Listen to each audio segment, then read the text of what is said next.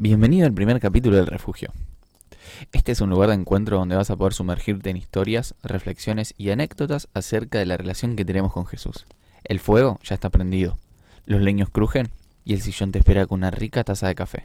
Así que, ponete cómodo y disfruta. El otro día estaba leyendo la Biblia y le pedí a Dios que me hable claro, o mejor dicho, que yo lo pudiera escuchar claramente. Y en eso leo cómo Saúl se convierte en rey y literalmente me explotó la cabeza. Todo empieza con el papá de Saúl, que se le pierdan unos burros y lo manda a él y a uno de sus siervos a buscarlos. Pasan todo el día, de pueblo en pueblo, tratando de encontrarlos, pero no tienen éxito. Ya cansado, Saúl quiere dejar de buscarlos porque su papá se iba a empezar a preocupar más por él que por los burros que se habían perdido. Entonces habla con su siervo y le dice, bueno, volvámonos, pero antes de volver pasa algo genial. El siervo que en ese momento no eran nada, eran mueble más, no tenían derecho a absolutamente nada de los siervos, le dice, mira, hay un profeta que todo lo que dice se cumple, que no perdían nada en ir y probar, quizás hasta lo podía ayudar y decirle dónde estaban los burros.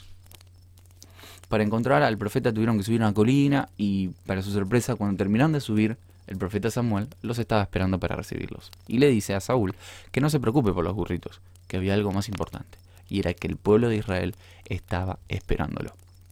Acá, papá me dice, paremos un toque porque te quiero explicar algo importantísimo. Y yo digo, ok, si vos hablas, yo me callo.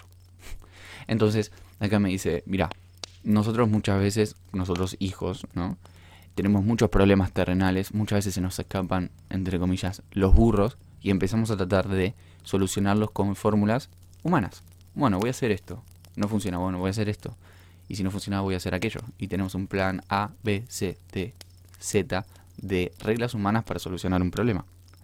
Y Dios me hacía entender que cuando nosotros sacamos nuestra confianza de lo que nosotros, por nosotros mismos, podemos hacer para solucionar los problemas que tenemos y miramos hacia Dios y lo tomamos como una alternativa para buscar una solución, ahí empieza un proceso donde nosotros tenemos que dejar nuestro orgullo de lado y empezar a decir, bueno, me empiezo a confiar en Dios. Porque muchas veces cuando estamos muy eh, enquilombados, ¿sí? Con, con problemas, como que a Dios lo dejamos a un lado y no lo vamos a buscar. Cuando nosotros decimos, bueno, lo voy a ir a buscar, hay una voz que te dice, ah, ves que sos re débil.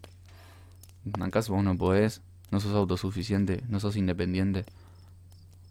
¿No te das cuenta que ir a buscar a Dios es débil, de gente que no tiene fuerza? ¿Y vos tenés fuerza? Y cuando nosotros dejamos esa mochila y empezamos la colina, o sea, tenemos que ir de una, en una dirección contraria a la que ya veníamos caminando. Y eso genera un esfuerzo impresionante porque a Dios no se le escapa nada y si puso colina tiene que ver con algo importantísimo. Cuando nosotros subimos una colina, la presión empieza a bajar y nos empieza a faltar el aire. Hasta te puede sangrar la nariz. Si alguna vez escalaste alguna colina o caminaste alguna colina, te puede haber pasado esto y súper normal. Entonces, significa que hay un proceso en el que nosotros tenemos que ir dejando cosas y liberarnos de peso para acceder a la presencia de Dios.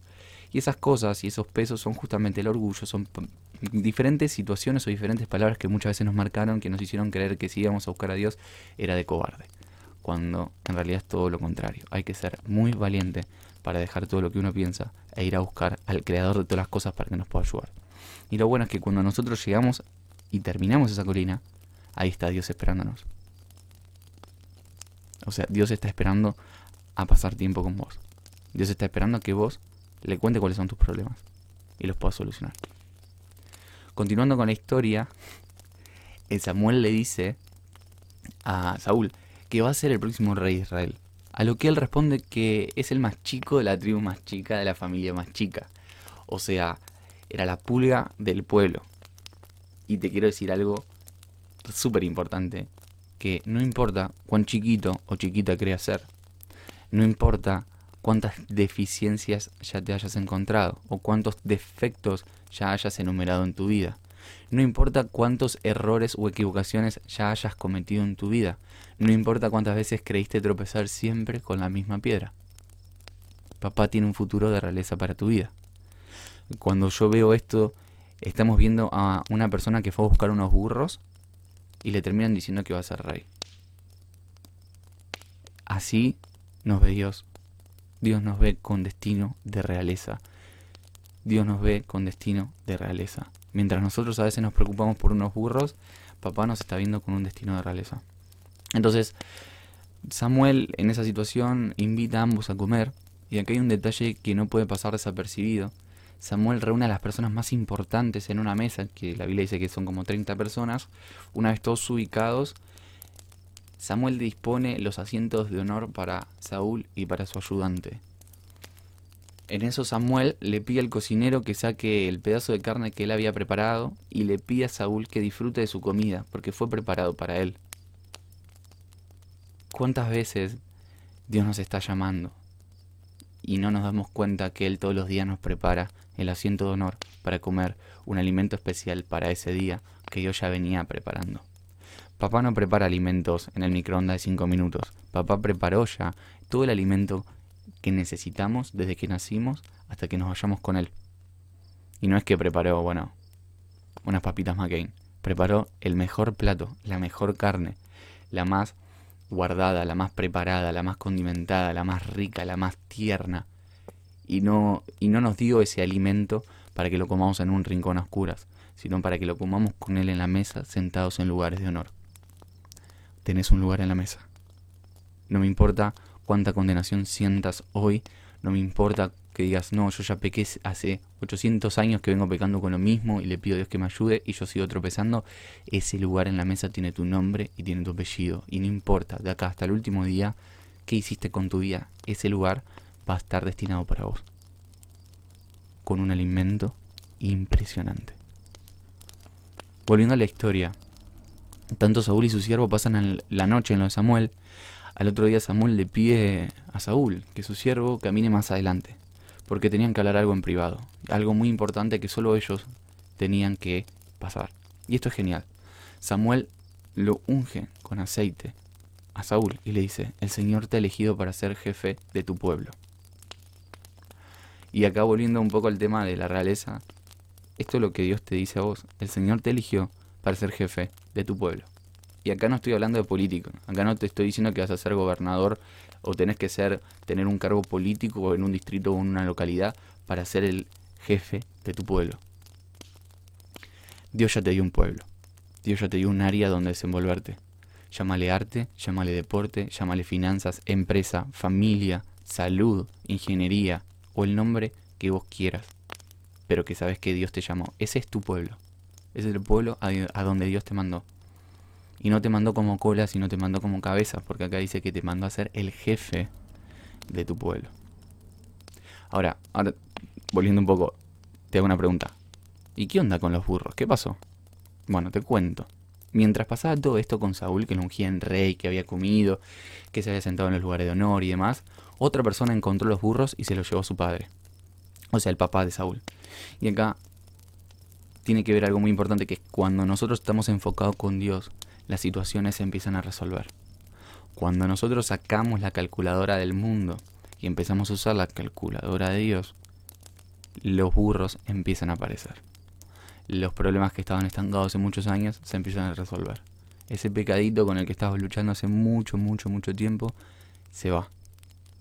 Sos libre.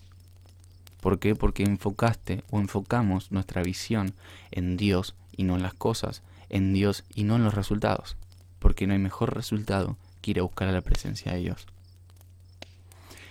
Entonces, Saúl es ungido rey, Samuel le profetiza algo impresionante y le dice, entonces, y escucha esto porque esto es para vos, literalmente es para vos. Dice entonces el Espíritu del Señor vendrá sobre ti con gran poder y ocurrirá un cambio en ti. Serás una persona diferente y empezarás a profetizar como ellos. Un encuentro con Jesús lo cambia todo. Y no es solo el primero, del primero al último lo cambia todo. Y el Espíritu del Señor va a venir sobre vos con gran poder y va a ocurrir un cambio en vos que no lo vas a poder ni creer porque vas a ser una persona diferente, vas a empezar a, pensar diferente, a hablar diferente, a discernir diferente. Hoy etiquetas de derrotas de tu vida se van y empezás a tener coronas de victoria que te las está poniendo el Padre en este preciso momento en este preciso momento. Te va a dar una capacidad, porque acá dice que vamos a empezar a profetizar como ellos. Y para profetizar no es solo hablar, es hablar, es entender y discernir que la voz de Dios es la que te está hablando y qué cosas hablar. O sea que te va a dotar de una inteligencia impresionante. Impresionante. Volviendo a la historia, ¿sí? Vuelve a su pueblo.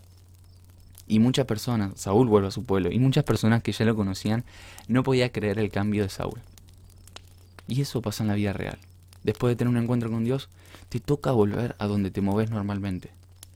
Pero te cuento un secreto, ya no vuelves solo. Ya volvés con el Espíritu Santo.